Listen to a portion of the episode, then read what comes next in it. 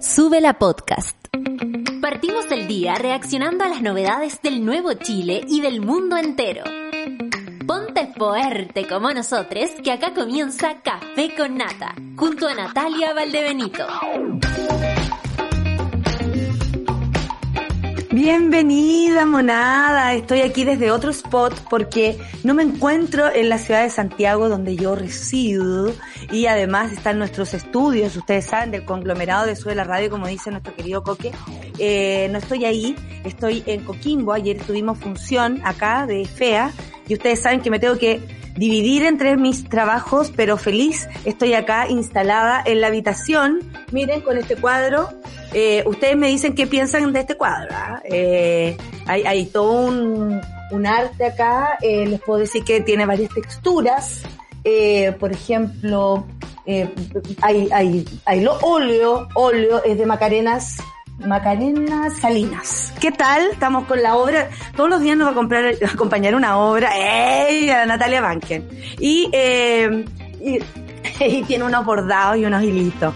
Yo poco me manejo sobre eso, pero eh, quería compartir la obra de Macarena Salinas, probablemente aquí en la localidad de Coquimbo.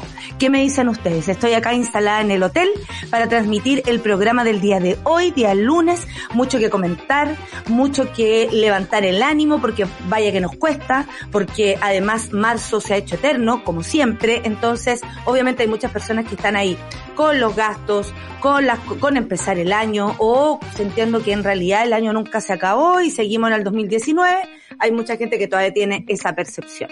Así que hoy día voy a estar desde acá pero vamos a tener un completo informe en nuestra en nuestro tercer eh, bloque de um, nuestra queridísima Claudita Cayo, Claudita Cayo, que vendrá a contarnos todo sobre los Oscars y lo más importante, eh, todo lo que pasó a propósito de la polémica y, de la te y del tema que se llevó los Oscars este año.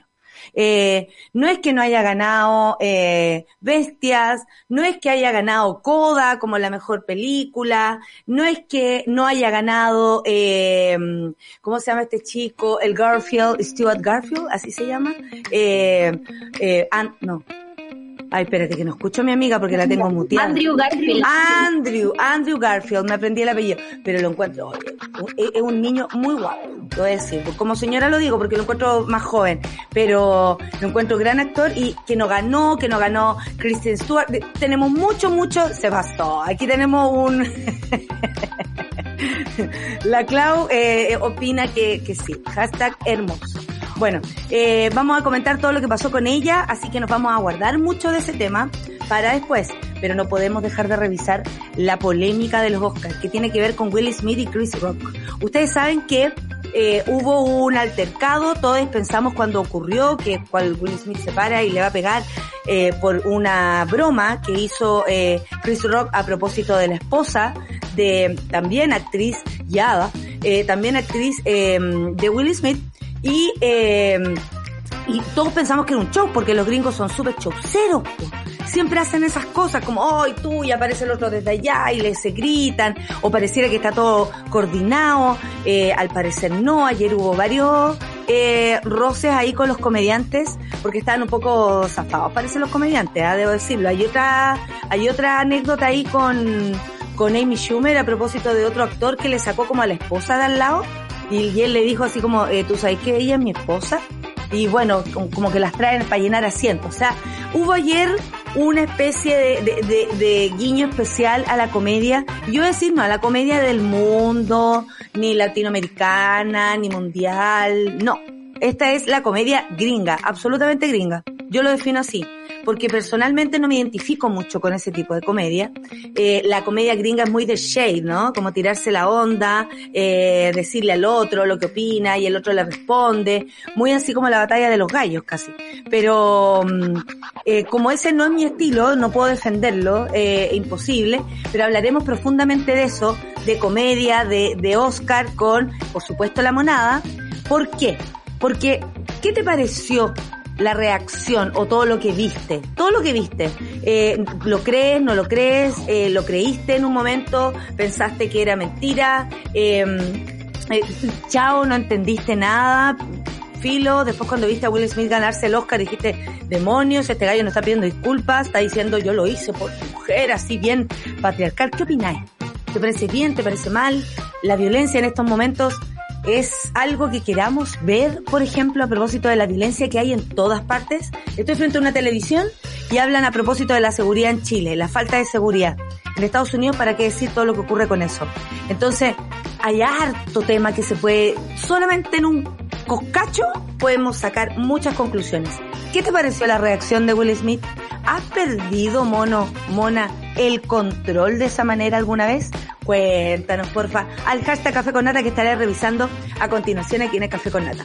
Vámonos a los titulares, ¿les parece? Vamos. Ganadores de los premios Oscar 2022. Revisa los premiados, por supuesto, aquí por categoría. La ganadora de la noche fue la película Dune, que recibió seis premios en las categorías Mejor Edición de Sonido, Banda Sonora, Montaje, Diseño de Producción, Fotografía y Mejores Efectos Visuales. Le vamos a preguntar a la Clau si pensó que con todos esos galardones se llevaba además el Oscar a Mejor Película porque eso es lo que decían ayer los, los, comentaristas, como era un funeral. Bueno, Coda, nadie entiende por qué, así es el arte, bueno, qué se le hace la cuestión, porque se esperaba otra cosa.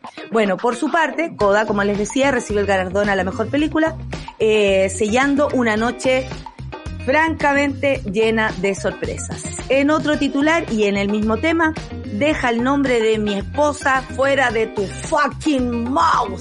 Así le dijo el tenso momento de Will Smith en los Oscars. El actor cómico Chris Rock dijo una broma sobre la esposa de Will Smith, Jada Pinkett Smith, eh, comparando su cabeza rapada con la de la protagonista de la cinta J.E. Jane. Eh, es harto el tema a propósito del pelo. Se pensaría que por ser negros, y lo voy a decir así, porque así nomás se tiene que decir, eh, podrían hacer ese tipo de broma. Ustedes saben que el pelo para las mujeres afro eh, ha sido todo un tema afro y todo lo que tiene que ver con el pelo afro. ¿Por qué? Porque mucho tiempo lo único que se hizo fue tapar ese pelo, cubrir ese pelo, tirar, tironear ese pelo con peinados que finalmente terminan eh, por dejar a veces a mujeres afro eh, calvas. Y, tiene que ver con eso y con otras cosas más, que por supuesto también corresponden a la salud de una persona. Entonces uno esperaría que se entendiera que son los gringos o los mismos negros que están haciendo esta talla, pero resulta que no es tan. Y a, a, este hombre le molestó y por supuesto la cara de Yada también se notó y de ahí para adelante la historia es larga y la vamos a conocer aquí, por supuesto. En medio de esto, de la polémica de Will Smith, triunfa, fíjate. Este es otro titular como mejor actor en los Oscars. Nada hacía presagiar eh, que el actor eh, que acabó rompiendo en llanto en su discurso tras triunfar en los premios de la Academia. En este negocio, dijo, debes tener personas que te falten el respeto y pretender como si todo estuviera bien.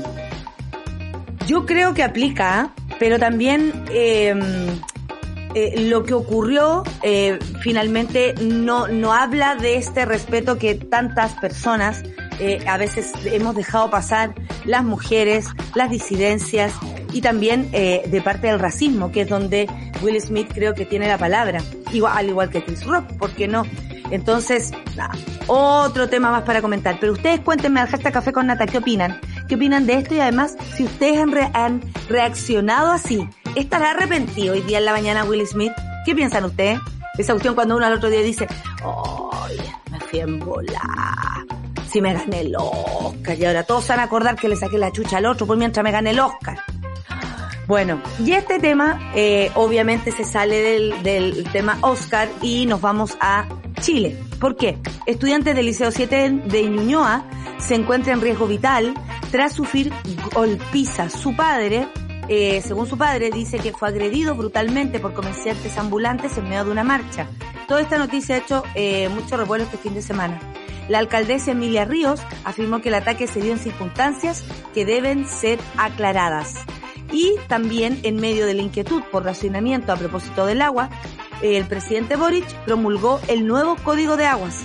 El ministro de Obras Públicas destacó que la reforma prioriza el derecho de acceso al agua para consumo humano, en especial en tiempos de escasez hídrica. A diferencia de los antiguos derechos del agua, ah, qué tiempos, dijo Marcela Cubillos, oh, qué tiempos, eh, cuya duración es indefinida, los nuevos se otorgarán por 30 años. Algo es algo, no lo sé. ¿Tenemos 30 años para aguantar? Tampoco lo sé. Son las 9 con 12 minutos y lo que vamos a escuchar ahora es Beyoncé. Sí, siempre es lindo escucharla. Esto es Be Live. No cantó, o sea, perdón, no ganó, pero estuvo nominada por la película King Richard. Bueno, todos esos detalles los vamos a saber después con Clau Cayo, ustedes saben, la experta, y que ayer, por supuesto, se acostó a la hora del Oils para saber todo y más eh, de cine y todos los entretelones que yo creo que ayer estaban, pero en llamas. Yo me imaginaba cómo estaban los No Saben Nada podcast, te, lo juro. Lo pensé. ¿Cómo estarán con todo esto? Como locos estaban. 9 con 13 minutos y nos vamos a escuchar música. Esto es Beyoncé para empezar aquí el primer programa de la semana de este Café con Nata en Sube la Radio. Café con Nata.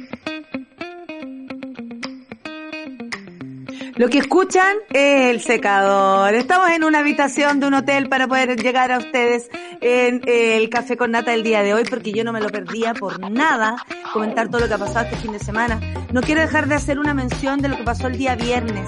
Estábamos en la noche reunidos con algunos amigos y amigas y amigues y nos dimos cuenta de esta noticia, ¿no? Eh, se reportó la, la muerte de Taylor Hawkins, eh, Hawkins perdón, eh, baterista de Foo Fighter, también fue baterista de Alanis, y un baterista genial, yo lo había visto eh, haciendo su pega, también cantando, por ejemplo, ese cover de, de, de Queen, que francamente yo dije, nadie más podría hacerlo también. Eh, maravillosa su, la voz de Taylor, maravillosa.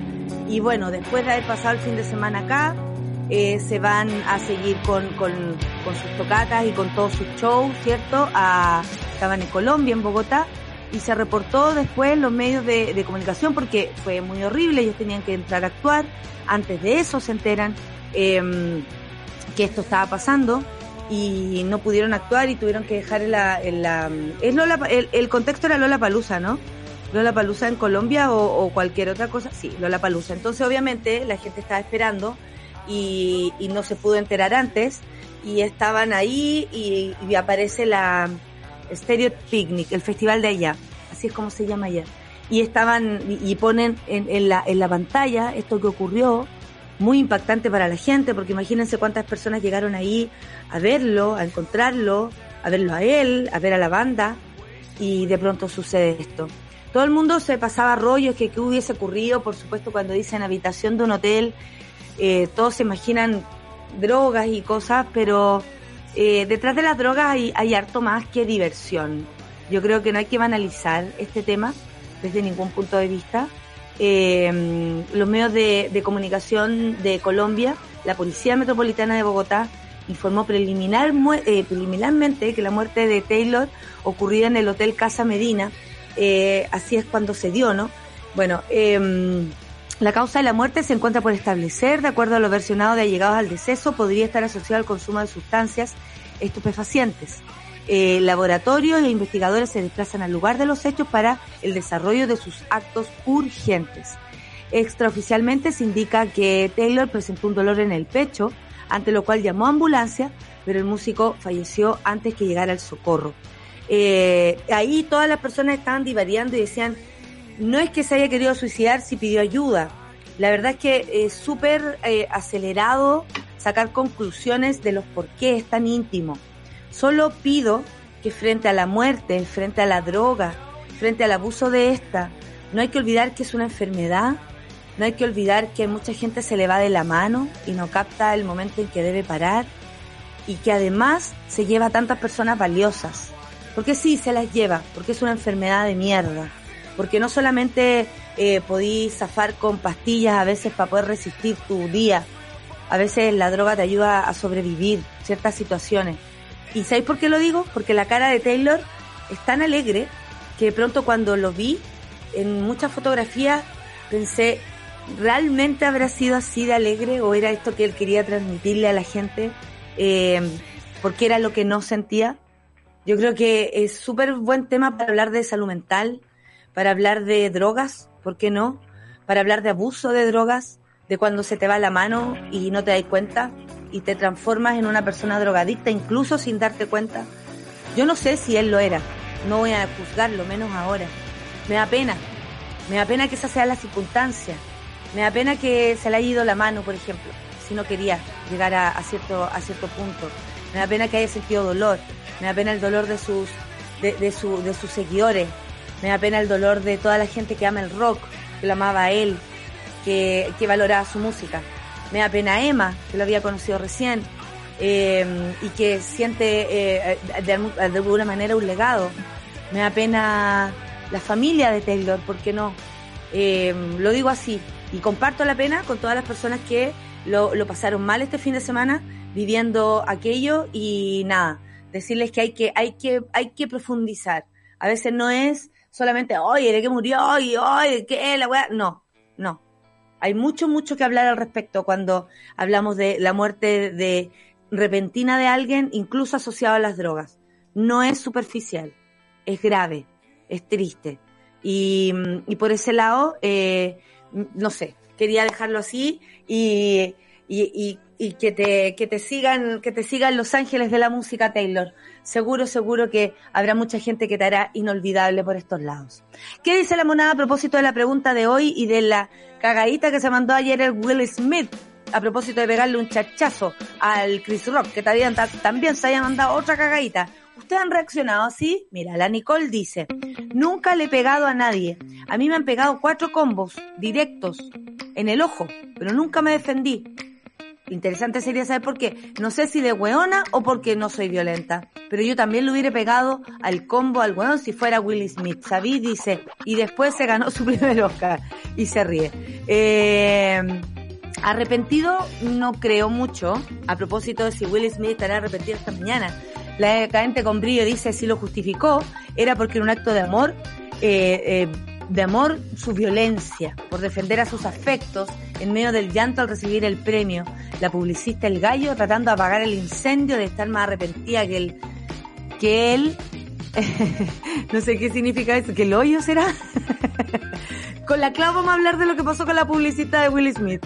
Créanme que ella sabe de eso. Bueno, aquí la Andrea eh, eh, puso la cara de Yada, eh, la expresión de su esposa, ¿no? Cuando escucha este chiste de, de, Chris Rock.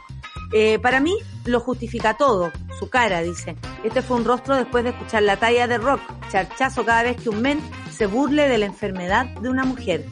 ¿Cachai? Que hay muchas formas de verlo y otras personas que dicen que es un exceso de violencia, que es nuevamente los hombres eh, siendo violentos, nuevamente los hombres arreglando las cosas por ese lugar. Eh, sí, pues eso lo queda un poco de lata. La cara Orellana dice sobre la pregunta de hoy el cachetazo de Will a Chris, los dos se equivocaron. Chris por hacer un chiste sobre un problema de alopecia y Will por reaccionar violentamente. Caro Orellana, estoy contigo. Yada, dice Lau, tiene una enfermedad autoinmune que le provocó alopecia. Por eso la reacción de Will. Con la salud no se hacen tallitas. El otro se ganó el chachazo. Cáchate la gente lo que está opinando. Eh, a mí personalmente no me gusta ver violencia. Eh, tengo un, tengo una resistencia a eso. No, no me gusta ese tipo de reacciones, no las celebro, no, no, no es lo primero que me nace. Eh, por un lado, uno también entiende que las reacciones puedan ser múltiples y que uno de verdad a veces diga, uy, qué heavy cómo reaccioné, eh, todos sabemos que eso puede ocurrir, pero personalmente a mí la violencia no me gusta de ningún aspecto. Ahora, si también hay violencia, lo que dijo Chris Rock, es todo un círculo de violencia. Y esta reflexión a mí me hace mucho sentido porque yo la hago en FEA, que tiene que ver con qué hace uno y qué hace el otro para provocar un círculo de violencia. Siempre empezó uno, y terminó en algo a lo mejor peor, en algo que después llegó a la no, a la no justificación. Pero es así nomás, po. Personalmente no me gusta desde ningún punto de vista y como comediante también tengo muchas cosas que decir, pero me las voy a guardar para cuando llegue la clave. Ya, es un llamado, eh, espérate, igual yo pensé, dice la Totis, que era humor. Después de tanta película de acción a cachetazo. el cachetazo es bastante decepcionante. La matrona Claudia dice, yo creo que a todos nos ha pasado algo que nos colma el punto de explotar, pero habla pésimo de él descontrolarse ese punto. Pero lo peor para mí, para mí, fue no asumirlo, dice, y tratar de justificarlo fue lo peor. Nicolás Montenegro, ah, mira, arroba el viejo el saco, eh, parece un animador de un programa, parece. Eh, bueno, hoy día va a estar feliz porque el, estudio va a estar sin sin labial ni café. Eh, dice, mi amigo dice, me he ganado combos por menos. ¿Sabéis que yo debo decir? Que también. También me he ganado combos por menos. No voy a contar los combos todavía. Creo que no hemos llegado a ese punto de, de, de nueve años, no bastan para contarles las historias porque me, una vez me pegaron. Pero al igual que la Nico, yo no me defendí. Eh, Medalla dice, buen día, no caché nada de la polémica de Will Smith. Estaba viendo pauta libre. Amigo, te vamos a contar todo aquí. Bueno, yo te he hecho ya un, un contacto, pero tú, tú igual puedes ir, ir sacando tus conclusiones y enterarte esta mañana a través de las redes. La matrona Clau dice, lista para ir al café con nata en un heladito lunes. Exacto, estoy aquí en tu ciudad y todavía está muy heladito, está súper, eh, pero se ve tan lindo, saben que tengo la playa, ahí la veo perfectamente. Oh, hermoso. Bueno, eh, después de un fin de lleno de risa, gracias Monita. Oye, no, nos vimos con la Luisa y nos vimos con la Clau, con la matrona Clau, pero nos tuvimos que ver al otro día. Oh, actué absolutamente enferma el día sábado, fue terrible. Me intoxiqué, algo comí, entre medio tomé, y ojalá hubiese sido caña, pero no, estoy hasta el día de hoy sin comer normal. Así que triste. Pero bueno, lo logré igual y de todas maneras salió súper linda la función y con el amor de las chiquillas ahí era imposible no hacerlo bien. Eh, acá tengo el Diego terminando a tomar desayuno con papás y suegros. ¡Oh! Papá suegro porque el Diego vino a, a, a visitarnos desde Berlín, ustedes saben, donde él se ubica, eh, con su pareja, su compañero. PCR de entradas negativos, vacaciones, abrazos cómplices. ¡Qué hermoso! Y qué feliz te ves, querido. Chris Rock, el Ricardo dice, el 2016, viene hinchando, desde el 2016, cáchate, si siempre hay una historia, viene hinchándole las bolas a Will Smith. El loco venía muy acumulado. El Chris Rock es un SDW, como dicen acá. Germán, los dos se equivocaron. Le tomo la mano y me la llevo. Ahora vámonos de acá. Y creo que marcaría más el punto. Incluso rechazar el premio hasta que la, la academia condene los dichos. Podría haber sido interesante también. Pero yo creo que el ego de Will no se dio cuenta que lo que estaba haciendo era peor. Y menos se dio cuenta que obviamente el momento de recibir el Oscar eh, era todo una, una parte y una posibilidad para, no sé, explicar lo que había ocurrido. Cami Garrido, respecto a lo de Will, creo que Chris se pasó a dos pueblos, pero Will no puede llegar y pegarle. Te quiero gritarle, aunque hubiera gustado, aunque me hubiera gustado que fuera Yada que le, le parara los carros. Pero no se puede justificar pegar con protección.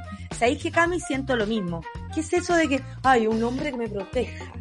Yo, yo misma, me había parado y le había dicho que tenía aquí con la cuestión. O lo que dice, eh, lo que dice Germán, irse, hacer un acto, por ejemplo, más simbólico que no recibir el premio. O salir de ahí y decir, oye, yo vine a recibir el premio porque eh, tengo mucho respeto por ustedes, pero lo que acaba de ocurrir a mí me sacó. Eh, eh, hablar sobre, por ejemplo, no sé, las temáticas a propósito de la comedia. Él también ha sido comediante. Eh, aprovecharse el micrófono para hablar sobre esto y no solamente para eh, decir, oye, eh, lo que acabo de hacer, bueno, lo hice por amor. En fin. Y después de Will, Smith se rió del chiste. Encuentro que un nivel de cinismo de aquello. ¿Sabéis que simplemente Sol tengo la misma duda? Yo quedé con la duda porque ya hizo así como... Y de pronto Will se rió. Yo pensé que era show cuando le empezó a decir cosas por eso. Y después que veo que se paró, de pronto vio la cara de, de ya y dijo, esto no lo puedo dejar así. Ojo con eso. Ya, nos vamos a la canción entonces. Nos vamos directamente a escuchar Arcade Fire con The Light Thing 2, eh, One, Two. Eso es lo que viene ahora. Arcade Fire. Oye, hace tiempo que no escuchamos Arcade Fire acá. Café con nata en súbela, por supuesto, no nada. Café con nata. Estamos de vuelta, 9 con 36. Monada, hoy estaba leyéndoles acá. Eh, varios se saben los cagüines. Varios se saben cagüines. Hay muchas personas que dicen, por ejemplo, la Orfe, no conozco a nadie de lo que están hablando. Es cosa que le haya a la monada. Vaya a entender todo. Absolutamente todo, te lo digo. Oye, eh, hablemos de otros temas también, porque, bueno, eh, el Oscar, por supuesto, se lleva como del día, pero en nuestro país están ocurriendo muchas cosas. el viernes eh, fue bastante horrible esto que pasó, no sé si el viernes o el jueves, pero les cuento que estudiantes del Liceo 7 de Ñuñoa se encuentra en riesgo vital tras sufrir golpiza. Según su papá, fue agredido brutalmente por comerciantes ambulantes en medio de una marcha. La alcaldesa Emilia Ríos afirmó que los ataques tienen circunstancias que deben ser eh, aclaradas. Bueno, eh, a través de su cuenta de Twitter, la alcaldesa eh, Emilia Ríos confirmó la gravedad de este menor golpeado y confirmó que estaban en contacto con la familia para apoyarlos en lo que se requiera. Debe hacerse justicia. En el mismo posteo, en una declaración de la municipalidad en la que indican que estos deplorables hechos deben ser esclarecidos a la brevedad y a la persecución de los responsables debe ser una prioridad para las autoridades.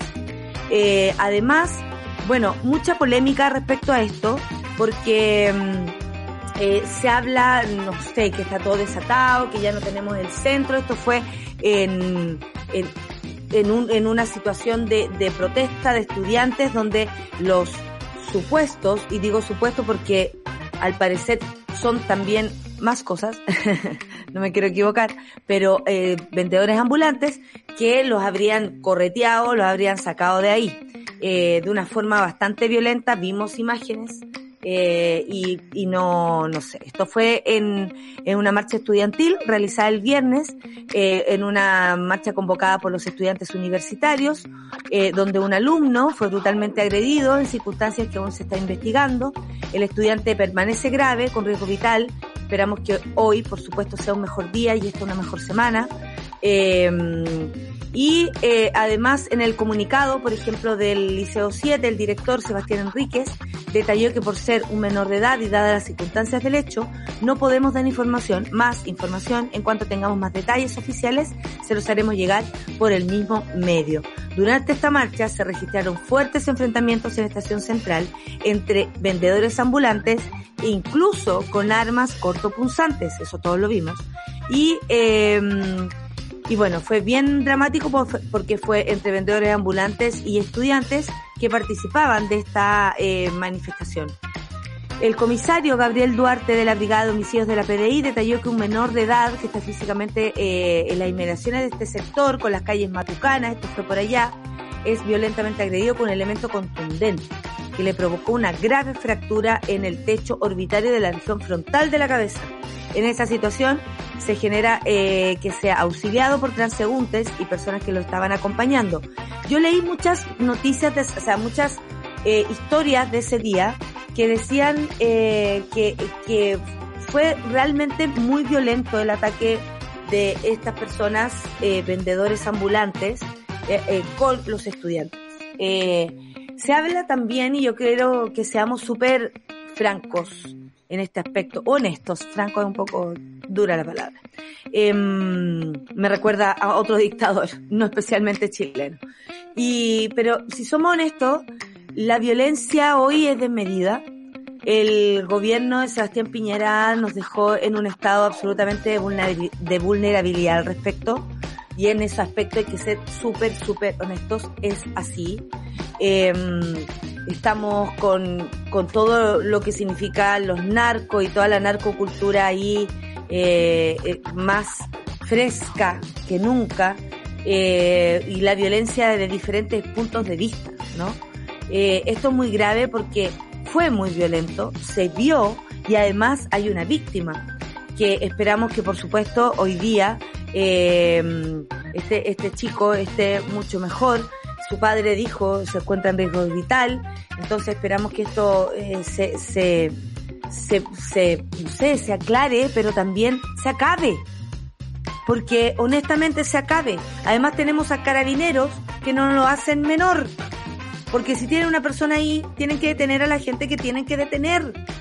Basta con dejar esto que, que ocurra y lo vemos por televisión y tenemos la foto del agresor, pero no tenemos a nadie detenido, no tenemos responsabilidades y un cabro de 16 años. Entonces, sí, sí se hace eh, urgente que, que cambien las cosas desde varios puntos de vista. Oye, voy a apelar. Eh, está el Briones, Ignacio Briones, en televisión en este momento. Yo, yo, no, yo no veo tele cuando estoy en el café con nata. En mi casa tampoco lo hacía, pero acá tengo la televisión y está pelando la convención. Vemos lineamientos de la convención que a mí me preocupan. ¡Oh! Ayer los amarillos se declararon en alerta. ¡Oh! Alerta, alerta amarilla. Ya. Ok, vamos a dejarlo ahí. Bueno, y en otro tema, no menos importante, al contrario, uno de los más importantes de este último tiempo que tiene que ver con el agua, en medio de la inquietud por el racionamiento, el presidente Boric promulgó el nuevo Código de Aguas. El ministro de Obras Públicas destacó que la reforma prioriza el derecho al acceso al agua para consumo humano, en especial en tiempos de escasez hídrica. A diferencia de los antiguos derechos de agua, cuya duración es indefinida, los nuevos se otorgarán por 30 años. Eh, igual 30 años es mucho para el tiempo que nos queda de agua. Eh, creo que lo sabemos. Bueno, el ministro de Obras Públicas, para que nos vayamos aprendiendo los nombres, se llama Juan Carlos García y explicó en un video todo esto donde se busca una transición hídrica justa que solucione los problemas de inequidad que padecen miles de personas en el acceso de este vital elemento. Se prioriza el hecho de acceso al agua para consumo humano, especialmente en situaciones de escasez hídrica, como el actualmente, como que el que actualmente afecta a la mitad de las personas que viven en nuestro país. Oye, eh, el ministro de Obras Públicas fue el que estaba súper eh, en un momento como que todo el mundo lo andaba pelando, que tenía un problema a propósito con los pacos, algo así. ¿Será él? ¿O el ministro de Medio Ambiente? No, era el de Agricultura. Ya, cuando sea, les voy a contar el cagüín. Pero ahora no, ahora es, apréndanselo, el, el ministro de Obras Públicas, Juan Carlos García. Juan Carlos García, Juan Carlos García. No se me va a olvidar, porque hay que aprenderse los nuevos ministros. Uno se aprendió los otros, en cuatro años, no se va a aprender esto. ¿Ah? Bueno. Eh, esto es muy importante. Eh, en su par, eh, su par de medio ambiente, Maiza Rojas, destacó que con esta nueva forma contamos con un instrumento que nos habilita y otorga oportunidades para hacer un uso más sustentable del agua. Por primera vez, dice, se integra el cambio climático como un factor que amenaza y limita la disponibilidad del agua. Y es muy importante, se protege la función del ecosistema del agua, resguardando y prohibiendo la entrega de derechos de glaciales, sectores de vegas, bofedales, em, humedales y áreas declaradas bajo protección de biodiversidad. O sea, este, este mandato además tendría mucho más que decir y mucho más que proteger. Em, eso, otorga más facultades. Ese es el cambio. Otro de los cambios incorporados a la ley eh, es el fortalecimiento de la gestión de servicios sanitarios rurales y el presidente de la República puede contribuir, eh, constituir derechos de agua sin disponibilidad administrativa, solo en base a informes de la Dirección General de Aguas, eh, precisa el gobierno en un comunicado. O sea, además eh, cambia las reglas del juego. Y no solamente a propósito de un mandato así oficial, el presidente puede hacer cambios. Si hay una emergencia, también lo pudiera hacer. Dicha repartición además elaborará planes estratégicos de recursos hídricos para cada uno de 101 cuencas del país en un plano máximo de 10 años y su posterior actualización. Por su parte, en situaciones de severa sequía, condición por supuesto eh, declarar de zona de escasez, se otorgan mayores atribuciones a la DGDA por distribuir, redistribuir el agua en favor del consumo humano y uso doméstico de subsistencia. ¿Qué me dicen ustedes? Que las cosas estén cambiando es algo que queremos, por supuesto. Eh, nos gustaría que fuera mañana, sí. La cagadita es muy grande, sí. Quedan muchas cosas que arreglar, sí. ¿A este país hay que hacerlo de nuevo? Sí. Bueno, de a poquito, de a poquito la hormiga se comió al elefante. Ah, ese es un consejo de la tía Nati del día de hoy. Vamos a hacer el consejo tía Nati. Podría ser un consejo diario de alguna lesura que se me ocurra. Voy a anotar aquí. Consejo tía Nati. Estoy muy tía, estoy cada vez más tía. Así que, bueno, el consejo de tía Nati de hoy, con paciencia, la hormiguita se comió al elefante. Me acordé de Laya. Este es un, este es un homenaje a Laya, básicamente. Voy a leer a la monada, son las 9 con 46, a ver qué dicen de tantas cosas que estamos, eh, a ver. Hola, somos amarillos. Ya están saliendo los memes a propósito del charchetazo que le pegó el, el Will al Chris Rock. Y lo que pasó en vivo y en directo el viernes por la tarde en la red, señalando a los periodistas de ese canal que Carabinero, en vez de tomar detenido a uno de los autores de los hechos, hizo eh, de relacionador público para que el agresor hiciera descargos por TV. Es, se tapa la cara. No lo vi, querida amiga, pero lo retuiteo para que lo miremos por ahí. Basta de violencia, venga de donde venga, dice la Orfe.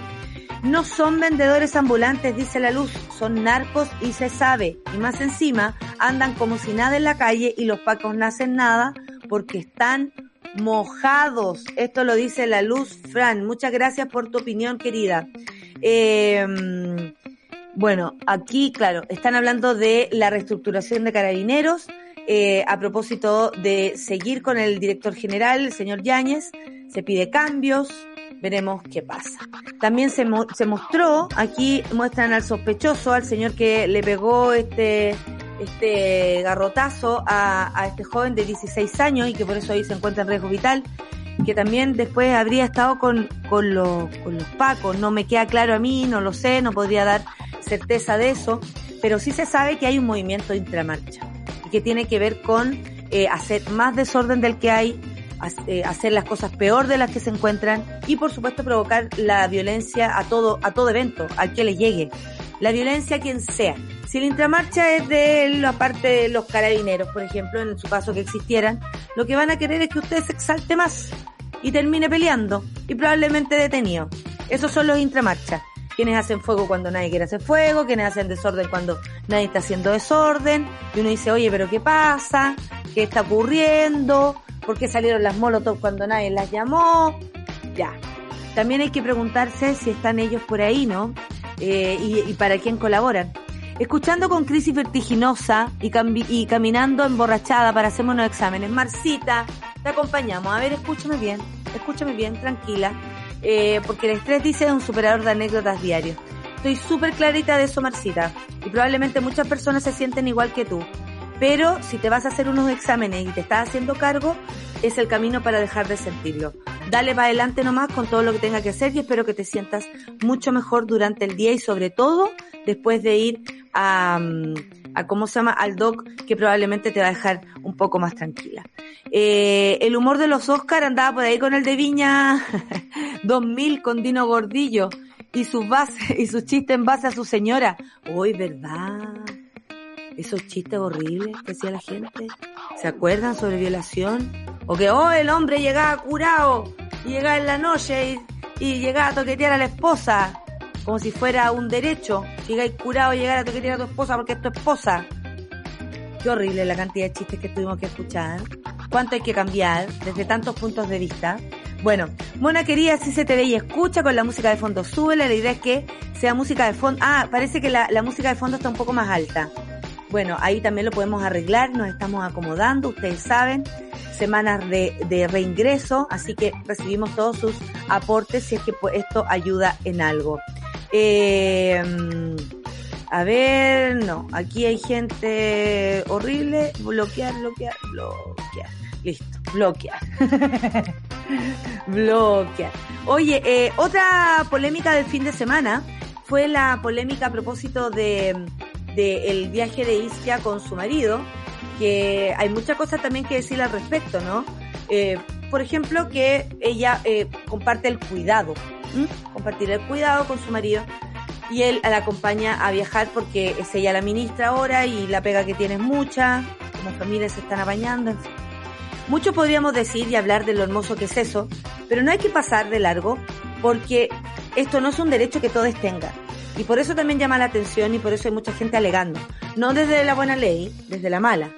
Eh, diciendo que Iskia se está aprovechando de la maternidad, que anda con las tetas colgando. Yo leí unas cosas terribles este fin de semana respecto a eso. Pero, qué importante sería que este, este, esto, este, esta polémica de ver al marido de, de Iskia metida en el avión, ayudándola a criar, eh, pusiera el tema en la mesa. Primero, de derechos para todas las mujeres y padres y madres y mamadres y papadres y todos quienes colaboran en la crianza y cuidado de un niño. Qué importante es eso, primero que todo, Por ejemplo, que los lugares donde hay eh, mujeres exista la posibilidad de esa la cuna, mujeres con hijos la posibilidad de, eh, yo sé que algunas empresas lo tienen, pero hay que cumplir un número eh, determinado de mujeres, casi que con guagua, o determinado de mujeres en una empresa, donde también ahí pueden controlar la cuestión teniendo menos mujeres para no tenerse a la cuna, en fin.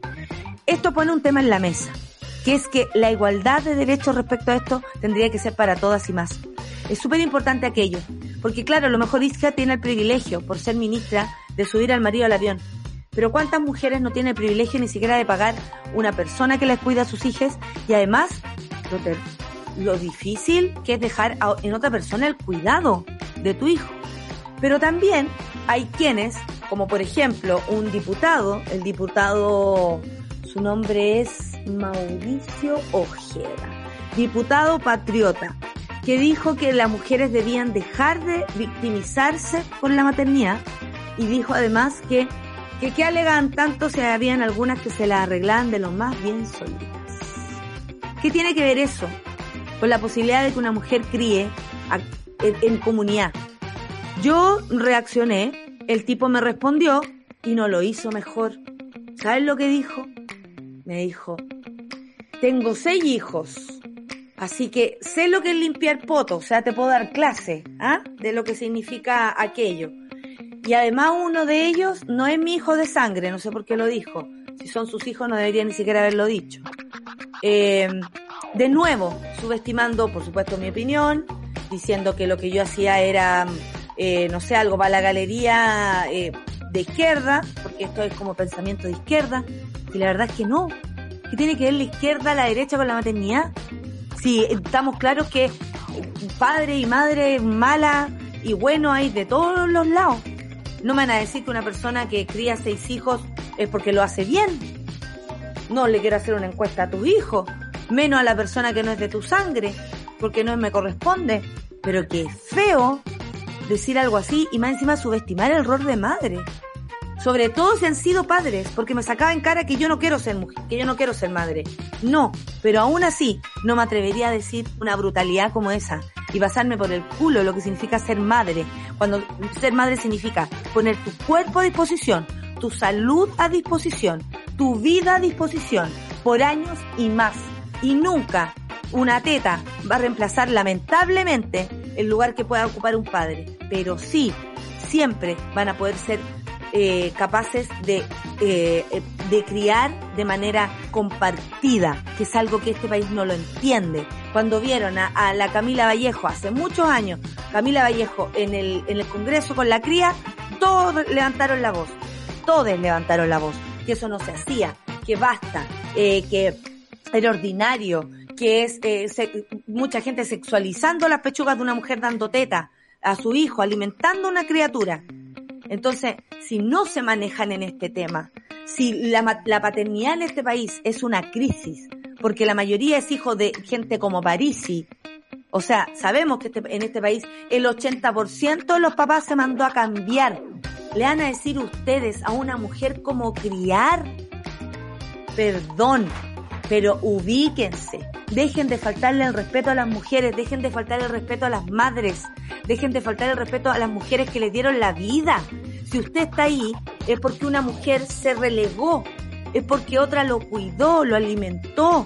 Las mujeres han maternado este país y cada hombre que tiene un logro es porque otra lo cuidó y otra más le hizo la pega y otra más le hizo la pega de, de, ¿cómo se llama?, de cuidar a sus hijos y además de convertirlo en padre.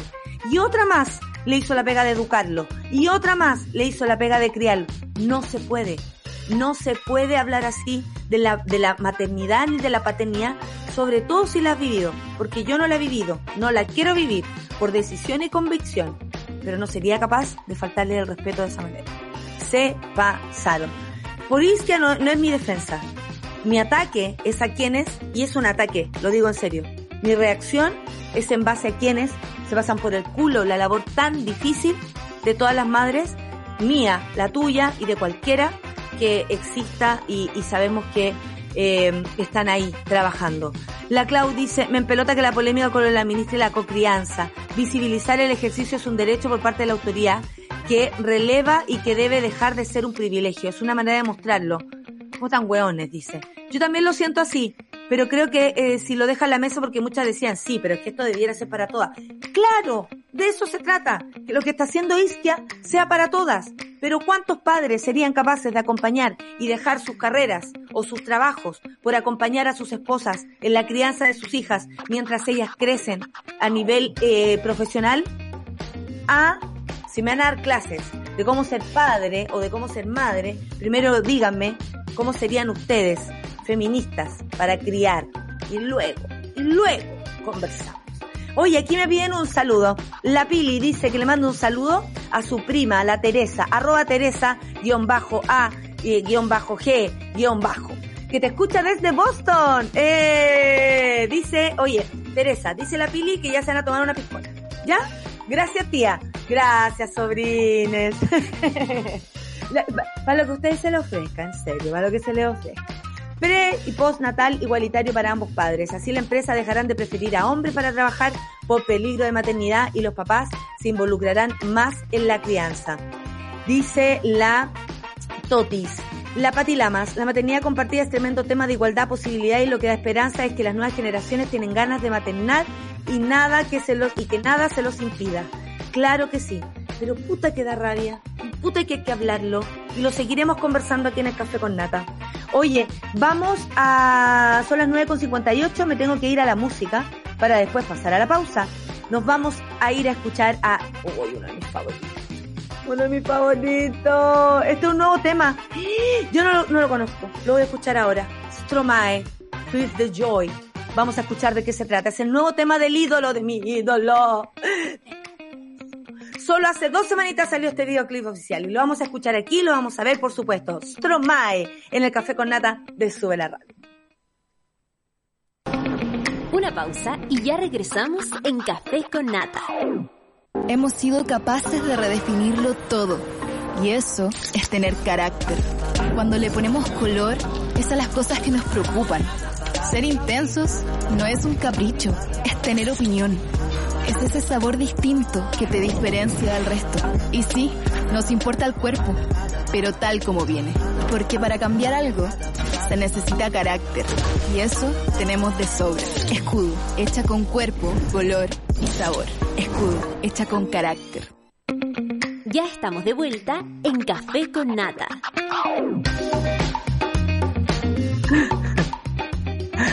Estaba viendo la foto en la que en la que mis amigos me pasan una canción así con... Maravillosos. Mis amigos, hoy en Sube la Radio, ustedes saben, viene a continuación después del Café con Nata, Super Ciudadanos con Rayena Araya, por supuesto, la Psique Satélite Pop, con especial Coda, esta vez con Carla Sánchez, periodista y además hija de padres sordos, ¿con quién más se podría conversar de esto que con ella? Eh, qué bonito, porque además, bueno, Clau viene a continuación, así que nos va a explicar todo lo que significa esto de eh, Coda y por qué también llamó tanto la atención que ganara, que fuera esa especialmente la ganadora. Eh, al mediodía, por supuesto, eh, Isidorita Ursúa con Caseritas, a Alex Caseritas, le mando muchos saludos y abrazos, y a la Fresla 210 con Nicolás Montenegro y Fernandita Toledo, la paciente cero de Sube Vamos a continuación entonces a presentar a nuestra invitada, experta en cine, conocidísima por su eh, exitoso podcast, eh, No Sabes Nada Podcast, y eh, nada, ¿estás ahí, Claudia? ¿Se logró la conexión? Claudia Calle, ¿dónde te encuentras? amiga, estoy en los estudios de Suela la Radio, estamos como al revés. Pero estoy, tú me escuchas, yo te escucho. Parece. Yo te escucho perfecto. ¿Y por qué yo no la escucho? Ah. ah. No, no te escucho a ti tampoco. Espérate, te voy a desmutear a ti. No, tú, tú estás muteado, Charlie. Ah, ya. Gracias. Ahora sí. Ahora sí. Amiguita, ¿cómo estás? ¿Cansadita? Sí, amiga, yo creo que te diste cuenta que me acosté tardísimo porque mandé la pauta a altas horas de la madrugada. Tuve ayer una transmisión especial de No Sabes Nada. Eh, yo lo, te lo decía la semana pasada, porque esto es como el mundial para nosotros, entonces había que estar eh, de todas maneras ahí viendo qué, qué era lo que ocurría ¿Cómo se preparan para este mundial ustedes? ¿Ven todas las películas? ¿Se las distribuyen? ¿Todos lo tienen que ver? ¿Cómo lo hacen? No, vemos todas las películas. Eh, lógicamente hay algunas que no, no han llegado a cartelera, hay unas que se ven primero, otras que se ven después, y, pero sí, se trata de ver todo, absolutamente todo, para tener una versión, o sea, una visión súper acabada de lo que es la ceremonia y poder opinar con propiedad. Eh, y, y, fue una, una, ceremonia que tú lo, lo comentabas ahí en la mañana, pues súper sorpresiva e inesperada y volvió a ser totalmente presencial, que era algo que también eh, estaba haciendo ahí como súper esperado la academia los organizadores y la academia en general es súper reticente a hacer cosas a distancia y qué sé yo, y ellos siempre han defendido mucho la idea de hacer la ceremonia presencial, presencial, presencial, presencial, y con medidas de seguridad y todo se pudo hacer eh, con, con un aforo mayor y todo. Esta es la edición 94 de los premios de la Academia. Sí. Hoy eh, hay hitos bastante importantes. Vamos a lo, vamos primero a lo, a lo, a lo, a lo, a lo cinéfilo, a lo que nos interesa. Dale. Por ejemplo, la mejor película eh, llamó mucho la atención que la ganara Coda porque no se había ganado, que eso es lo que escuché yo en, lo, en, en, lo, en los que transmiten, ¿no? Los que van ahí transmitiendo, como era un, era un funeral era como, es un funeral, es un funeral, porque tanto, bueno, no se entiende, esta película no ha ganado nada, pero resulta que ahora...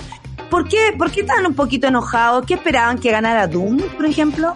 No, la gente esperaba que ganara The Power of the Dog, que era la película más eh, nominada de la noche y que terminó llevándose eh, muy poquititos premios. Me parece que se, bueno, finalmente Jane Campion sí se, se quedó con el Oscar en, en, la dirección, pero, pero es verdad, yo creo que había muchas sorpresas, sobre todo porque The Power of the Dog venía ganando las otras ceremonias que son previas y que van marcando un poquitito el camino de lo que puede suceder en, en los Oscars y El Poder del Perro venía ganando Golden Globes, ganó en los BAFTA, ganó en los Critics Choice y se esperaba que la Academia pudiera pudiera darle también este premio y no. Pero algo de lo que no se habla mucho y que yo a mí me gusta recalcarlo para entender eh, un poco cómo funciona y cómo es la votación de los Oscars, es que particularmente la votación de mejor película es súper... Eh, es diferente y es confusa y lo que busca precisamente es que esas películas que despiertan eh, muchos extremos, como mucho fanatismo, pero también mucho rechazo, no se queden con eh, el premio eh, mayor, digamos. Y lo que se busca en esa categoría es encontrar un punto medio. Y ahí el, sistema de votación es súper complejo. Es como que tú, jurado, puntúas del 1 al 10 la peli desde la que más te gustó a la que menos te gustó y si la película que tiene mayores números uno, o sea, mayores preferencias, no tiene la mayoría absoluta, no es no gana inmediatamente, sino que se elimina la con menos votos y esos votos pasan a la segunda más votada. Es súper enredado. Ah, pero, es súper enredado, pero también que lata. Eh, eh, es súper complejo, pero lo que buscan es precisamente eso, encontrar como una especie de consenso para que eh, el Oscar no se lo lleve una película que despierte tantos anticuerpos tampoco. Es decir, que sea una película más o menos transversal. Y yo creo que Coda es mucho más transversal que The Power of the Dog, independiente de, de, de si se consideramos o no que eh, una es mejor película o que una tiene una mejor dirección que otra o una mejor historia que otra. Eh, yo creo que Coda es una película sumamente emocionante y es histórica en sí misma por lo que por, por la historia que cuenta, por su Pero algunas personas, por ejemplo, leí en las redes decían, es una película como de cable. Sí, sí, es como una película hecha para televisión, decían. Ese comentario se repitió muchísimo. Ah. Claro, y pasa que en comparación a The Power of the Dog, por ejemplo, o en comparación a Dune, o en comparación a, a King Richard, por ejemplo, eh, Coda tiene un reparto que no es de actores ultra mega conocidos. The Power of the Dog tenía a Benedict Cumberbatch, tenía a Jesse Plemons y tenía a Kirsten Dunst. Son tres actores ultra, ultra conocidos y acá eh, tenías a, actores que, que, claro, que no, no son tan mediáticos y una particularidad que tiene Coda que no lo hemos dicho es que eh, su elenco es predominantemente sordo en papeles principales. Eh, y si bien hay algunos actores que en la industria sí son conocidos, insisto, no hay una, una visibilidad eh, que se compara, por ejemplo, al reparto de otras películas. Ahí estamos viendo el tráiler de, de esta cinta de CODA, que CODA es el acrónimo en inglés para eh, decir em, hijos oyentes de padres sordos. Esa es como la, por eso la película se llama Coda. Y si no la han visto, les recomiendo que la puedan revisar. Está ahí en Amazon Prime Video. Van a llorar probablemente.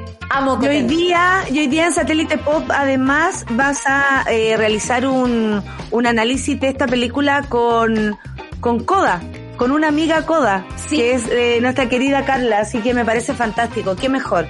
Eh, mándale un beso a la Carla, que además el otro día fue entrevistada en, en, en, en el, en el reporteo ahí en, en la, en, en el Movistar. Oye, eh, historia triste, no gana, no ganó Bestias. ¿Quién Sí, ganó? No ganó Bestia. eh, mira, eso era más o menos eh, esperado. Esperable. Sí, era esperable que no ganara Bestia. Finalmente se lo llevó The Windshield Weeper. Pero eh, eso también fue una sorpresa porque estaban dando por ganadora a otro cortometraje animado que se llama Robin Robin, que se puede ver en Netflix, que a mí en lo particular no me gustó mucho y yo estaba picada de antemano porque decía, oh no, si gana Robin Robin, qué lata. Eh, pero, pero bueno, finalmente se lo llevó este otro cortometraje eh, de Windshield Weeper. Y de todas maneras, eh, me gusta que, estemos hablando de Bestia porque me encanta que, por ejemplo, en la eh, previa de la ceremonia se haya dado en televisión abierta y que haya habido muchísima gente viendo esta historia. Y me encantan las conversaciones que se han abierto a propósito de lo que vemos en este cortometraje que es brutal. Era el más escalofriante de todos los que estaban nominados en esa categoría y que cuenta eh, la historia de Ingrid Odelrock, ¿cierto? Esta mujer que, eh, que, que, que, bueno, se han hecho un montón de reportajes, la han entrevistado y todo, y son básicamente los horrores de esta mujer eh, que entrenaba perros para torturar eh, personas en plena dictadura y que, y que esas historias y todos esos horrores son eh, ultra conocidos por lo que ocurrió ahí en la Venta Sexy, que es una casa eh, mítica, ¿cierto?, de, de, de tortura y que ya todos sabemos lo que pasó. Ahí está pasando el corto de Bestia, que, mm, que insisto, despertó muchísima conversación el viernes y me parece increíble que se haya podido dar en televisión abierta. Eh, merece absolutamente la pena eh, que se vea y que se abran estas conversaciones. Yo tengo un amigo que, por ejemplo, no le gustó Bestia, que eh, y, y me parece muy atendible porque su ¿Y por qué? ¿Por qué? argumento- ¿Qué viste? Su argumento es que eh, en el fondo le choca mucho que se hable con tanto em, con tanta visceralidad este tipo de temas y él dice, ya, lo entiendo, pero por otro lado se empezó a impactar cuando, por ejemplo, aparecieron fotos de Steven Spielberg con el monito de bestia. Que era, es, es como, imagínate, que, que, que el Si agente... tuviéramos una réplica de Pinochet. Claro, porque la figura de Ingrid del Rock no es el agente topo. O sea, estamos hablando de, de un personaje eh, realmente bestial. Y eso le empezó como a, a impactar muchísimo y qué sé yo. Oye, ¿sabes que no lo había leído de ese modo? Sí, Me es hace súper- sentido. Es súper curioso y hay muchas personas que, que, claro, que simplemente no pudieron con el cortometraje y está bien y esas sensibilidades las voy a respetar siempre porque, como sabemos y lo hemos dicho muchas veces acá, Chile es un país que no ha tenido justicia. La justicia no es justicia cuando llega tarde. Hay mucho dolor todavía, hay muchas víctimas de la dictadura que, bueno, que siguen, eh, que, este tipo de relatos puede seguir siendo efectivamente muy revictimizante y, y la verdad es que son realidades que tenemos en Chile y hay que saber dialogar con ellas todo el rato. Oye, amiga, no, ahora tenemos que irnos al tema porque tú sabes que aquí 10 minutos no son nada. Eh, tú hablarás en tu satélite pop los ganadores, los no ganadores, cómo quedó la Kristen, ahí conversando con el Larraín, que perdieron, cómo quedó eh, el guachito ahí, que, que perdió también, el Garfield y toda la cosa. Pero lo que pasó ayer tiene que ver mucho con la animación de varios comediantes, no solamente hubo una pifia, hubo varias más, pero la pifia más grande se la mandó Chris Rock y al echar esta broma a propósito de la alopecia de, eh, de Ya, quien es la esposa de Will Smith. Eh, yo cuando vi esto, y te lo conté, iba saliendo de la habitación, entonces veo y, y pensé que era un chiste gringo, típico que está todo tan organizado en las cosas gringas, está todo tan hecho, los late son todos tan, uno sabe que está todo pauteado, entonces costó creer. De hecho, hay gente que todavía cuando lo ve dice, no sé, ayer hacíamos ah, eh, acercamiento al combo, si realmente un combo, un chachazo, si realmente le pegó o el otro hizo así, y to, o todas esas cosas.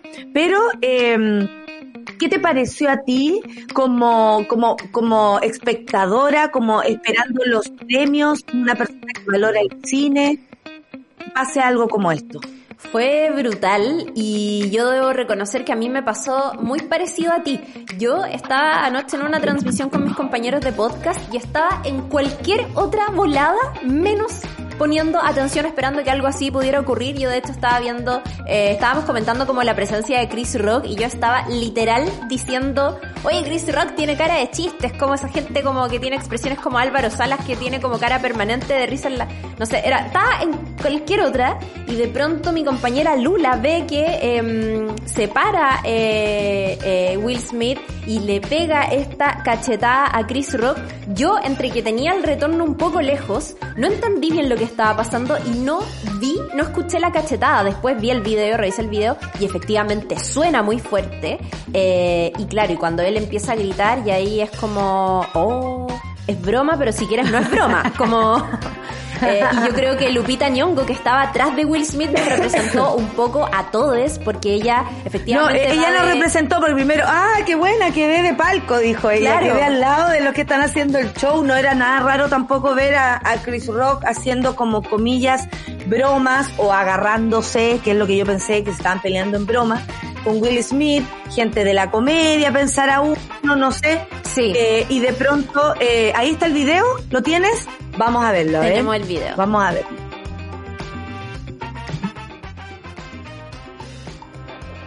Jada, I love you. G.I. Jane 2, can't wait to see it. All right? Bueno, le tira, le tira esta broma. Eh, Y él se ríe. Sí, él se ríe en primera I'm out here. instancia.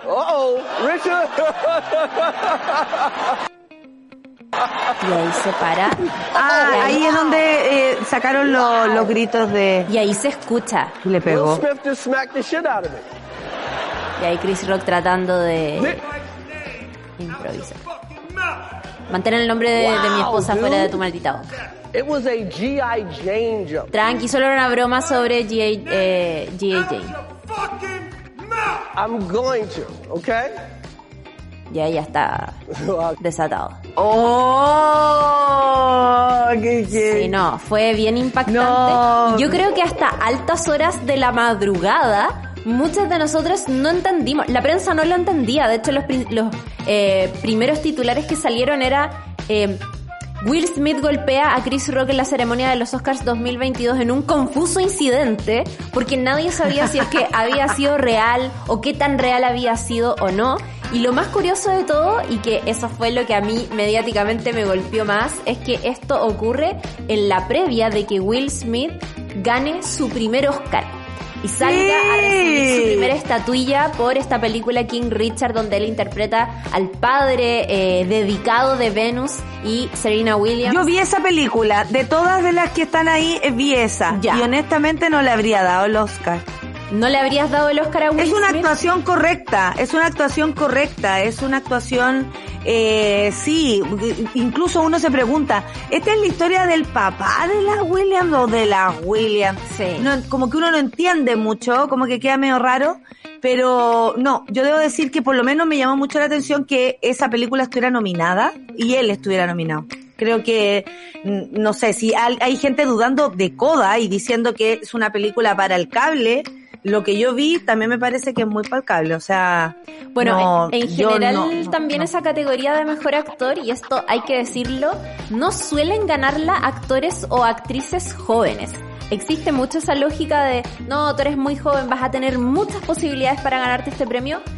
Eh, reconozcamos la trayectoria. Y ya, lo sabe Leo DiCaprio. ya lo sabe, Leo DiCaprio. Ahora, han habido excepciones como por ejemplo Jennifer Lawrence que ganó a los 23 años, algo así. Y la amo, se sacó la cresta. Se sacó la cresta y, es muy talentosa efectivamente, pero suele pasar eso y además en la categoría mejor actor ocurre mucho que se premia, mejor actor, mejor actriz, se premia mucho la caracterización física la transformación física, las subidas y las bajadas de peso, la, el entrar en el personaje en el caso de Will Smith. En ese caso prefiero Soy Leyenda, po.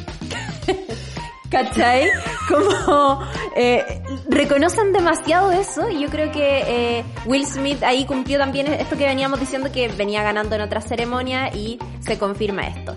Oye, cuéntame lo que, lo que le pasó a Will Smith en el momento de, porque va Denzel Washington y le dice algo que finalmente fue un presagio, casi un, de, lo que ocurrió y anda a saber tú lo que vaya a pasar estos días con, con lo ocurrido eh, a propósito del, porque igual es un acto violento.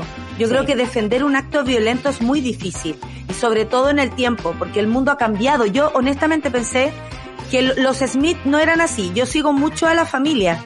Em, eh, su hija Willow me parece que es lejos la más talentosa de toda la familia. El hijo decir, eh, una bola como, como de clan muy bonita, eh, como que ellos se apoyan, eh, el hijo es homosexual y salió del closet, o si es algo más también no lo sé, pero salió de su closet y toda la familia lo apoyó, o sea, como next level, yo dije, esta gente sabe cómo eh, tratar respecto a temas. Habría sido lo mejor más lindo, como decía la monada, que el gallo hubiese dicho, se hubiese retirado, por ejemplo, y hubiese hecho un show antes de recibir su Oscar eh, que lo trajeran de atrás, así como, oye, fuimos a buscar a Will Smith porque se enojó y decir por qué se enojó. Pero me llamó la atención de los Smith. Así como si fueran mis vecinos, yo te habría dicho, yo no lo habría esperado de Don Will. Yo no habría esperado esto de Don Will. ¿Qué, eh, ¿Cómo fue el encuentro con Denzel Washington? Ya, esto se empieza a revelar una vez que termina la ceremonia. Eh, empiezan a salir videos en internet del momento comerciales después del altercado, después del golpe que le eh, provina Will Smith a Chris Rock en el escenario. Y lo que se ve ahí desde arriba es que se acercan varias personas, entre ellos eh, Denzel Washington, entre ellos eh, Bradley Cooper, a hablar y a mediar un poco esta situación, a bajarle un poquitito los ánimos a Will Smith, a decirle todo va a estar bien, tranquilo y qué sé yo. Y después cuando él sale a su discurso de aceptación por el Oscar eh, a Mejor Actor, él dice que Denzel Washington se le acerca para decirle una frase que a mí me parece de una sabiduría tremenda por parte de Denzel Washington y que honestamente solo podría hacerla alguien como Denzel Washington. Él le dice, en tu momento más alto, ten cuidado porque ahí el diablo viene por ti, como diciéndole, ojo, porque estás a punto de vivir un momento increíble, es tu primer Oscar, tu tercera nominación, pero tu primer Oscar, esto puede ser importante para ti y en estos momentos tienes que cuidarte muchísimo. Solo la sabiduría, digo, de Denzel Washington puede decir algo así. Eh, yo creo que Yo pensé que este podía ser Morgan Freeman, que saliera con un... Dios, Dios, que saliera con un, con un dato como ese, pero qué que, que, buen consejo y al mismo tiempo, eh, que, que, porque es un consejo como para esa gente que triunfa tanto, ¿no? Mm. Pero qué loco que una persona, aún con tantos triunfos, aún con tantos logros, aún con todo el dinero del mundo, una familia hermosa, teniendo la posibilidad de hacer todo lo que se les ocurra, porque además son creativos, entonces se meten en producciones, hacen cosas y la cuestión eh, no se sepa resolver las cosas de otra manera y, y, que el éxito de pronto, en serio, con todo el éxito que ya tienen, igual los pueda nublar. Qué loco el éxito como una enfermedad, qué loco el éxito como, como el inicio de algo negativo cuando podría ser lo que más esperaste y lo más lindo que te puede pasar. No sé, el éxito tiene una espina filuda, encuentro, al final. Y, bueno, como las gaviotas que eh, cortan. Claro, sí, te juro. Que, han herido a tantas personas. Mira, la, la conversación sobre El día que me gané la gaviota, le pasé por acá al Seba y le dejé sangre y todo. Sí, pues bueno, Enrique Iglesias cuando lanzó su gaviota también hirió a una mujer del público. Dramático. Eh, oye, te iba a decir que la conversa eh, sobre este episodio se va a seguir dando porque ahí hay un debate bien interesante y totalmente atendible para los tiempos que vivimos entre eh, los machismos, los ímpetus masculinos eh, y la esto de opinar sobre el cuerpo de alguien. El chiste que hace Chris Rock es efectivamente muy desafortunado, entendiendo también ¿Sabes que Eso es, eso es, eso es súper hermoso que ocurra. Mm. Yo creo que basta. Yo creo que basta en hartos aspectos. La comedia es muy de shame. Es muy de, de yo te digo una cosa, y Clau, tú tenés la frente así, tú me decís, no, pero tú tenés la frente esa. Ay, no, la cuestión, y tú te acordás cuando te agarraste al otro gallo, ay, tú te acordás cuando a vos te hicieron, como muy así, muy Sí. de, de enfre- de enfrentamiento. Eh, que bueno que en Chile no se da, porque, bueno, sería dramático. Pero eh, creo que es una buena manera de replantearse la comedia, sobre todo la gringa, que sí ha hecho de la, de, de burlarse de las personas gordas, paralíticas, parapléjicas, discapacidades, feas, mujeres, eh, incidencias, eh, racismo. O sea, la comedia gringa tiene todo eso. Y en un momento solo se trataba de eso. Hay una película culiada que se trata de una persona que ve a la gente bella y en verdad eran todos feos y guatones, ¿te acordáis? Sí. Eh, cuando se enamora de, de, ¿cómo se llama? De Win Paltrow, que hace de, de, de- de un personaje de gorda y otro de flaca y toda la cosa. Y uno dice, no puedo creer que estés viendo esto. No puedo creer que estés viendo esto. Esto es el argumento. Porque además, el chiste de Chris, de Chris Rock pasó por un montón de filtros. O sea, ¿cómo no hubo una persona que dijera, ya no están los tiempos para hablar de esto? O por ser Y negro. además es un Y tema doloroso la- para la- ella. o por ser negro se pueden decir lo que quieran, porque también hay algo así. Están acostumbrados, son amigos, vienen de antes, pero el punto es que en la comedia se hace en, en contra o en pos de los poderosos. Y una persona con un problema de alopecia no representa en ningún caso, encima por una situación eh, de salud, es una enfermedad autoinmune, no es eh, una persona poderosa a la cual atacar. Una enfermedad no es un chiste. Y yo creo que Chris Rock lo, lo, lo va a tener que entender y si no lo va a entender va a tener que insistir en algo que francamente no sé si le va a traer buenos resultados o no sé si a alguien le va a importar. Si al final los hombres hacen la weá que quieren, ¿sabes? No, no, no sé en qué va a quedar todo esto. Pero la comedia es un buen punto a, a reflexionar, Sí, sobre todo de parte de los gringos. Totalmente, y, y a mí me gustaría mucho saber qué piensa de todo esto eh, Yada Pink Smith. Eh, apaña la reacción de Will Smith, qué hubiese hecho ella, porque también dicen, eh, eh, hay muchas compañeras feministas que están diciendo que onda Will Smith debió dejar que ella se defendiera, tal vez ella no quería eh, contestar o responder de esa manera. Y a mí me gustaría mucho saber si es que a ella realmente le dolió esa broma, le molestó, en qué nivel le molestó. Uno puede entrar a juzgar por las caras. Eh, y a ella literalmente no le pareció la broma y me parece súper bien y yo la entiendo, pero, o sea, te morís como la entiendo. Eh, es efectivamente muy feo y acá hay que decir que eh, Chris Rock y la familia Smith se conocen hace muchísimo tiempo, han compartido pantalla en El Príncipe del Rap eh, y por ahí ya Pink Smith, la misma ya Pink Smith, eh, participó en, en Madagascar donde hacían voces para los personajes. Entonces se conocen, tienen una historia Sí. previa por ahí alguien también rescataba un episodio de los Oscars 2016 cuando Chris Rock se rió de esta campaña de Oscars So White que estaba de alguna u otra manera liderando ya a Pink Smith eh, desde algún lugar y él le, le quiso decir en un chiste como ¿qué estás reclamando si ni siquiera te invitaron a la ceremonia? Entonces ya venía hace años que no solamente se conocían entre ellos sino que también le venía haciendo shade en alguna manera. Así que mm, va a seguir este Claro. Bueno, pero eh, a veces los chistes cobran caro y los comediantes lo sabemos. Eh, es algo con lo cual debemos vivir, convivir y nada, hay que dar cara nomás. Hoy día Chris Rock yo creo que debiera ser el hombre que debiera responder también. Porque hay dos temas. ¿Por qué hacemos un chiste sobre esto? Y la violencia en cómo reaccionamos respecto a algo que nos molesta. Y también los micromachismos y todo lo que ahí ocurre, ¿no? Porque son dos hombres enfrentados una vez más. Claudia Cayo, nos vamos despidiendo. Te despido, muchas gracias. De nada, Vayan a, mía. a Super Ciudadanos, luego Satélite Pop, con una gran invitada para hablar de Coda, la película ganadora de los Oscars, con la experta en todo este tema, que es nuestra querida Claudia Cayo, y por supuesto su podcast, que no tiene nada que ver con su de la radio, pero también es parte de nuestro ca- cariño, los no, los no sabes nada. Los no sabes nada. Un abrazo para ti, querida amiga, al equipo. De y nos nada, retiramos. Se acaba el café con nata el día de hoy. Muchas gracias, Monada, por opinar. Muchas gracias por estar ahí del otro lado. Un beso y que tengan un buen día y que sea una buena semana para todos. Chao. Nadie dijo que esto sería fácil. Cuando sientas que todo está perdido, Natalia Valdebenito te espera en Café con Nata, de lunes a viernes a las 9 de la mañana en subela.cl.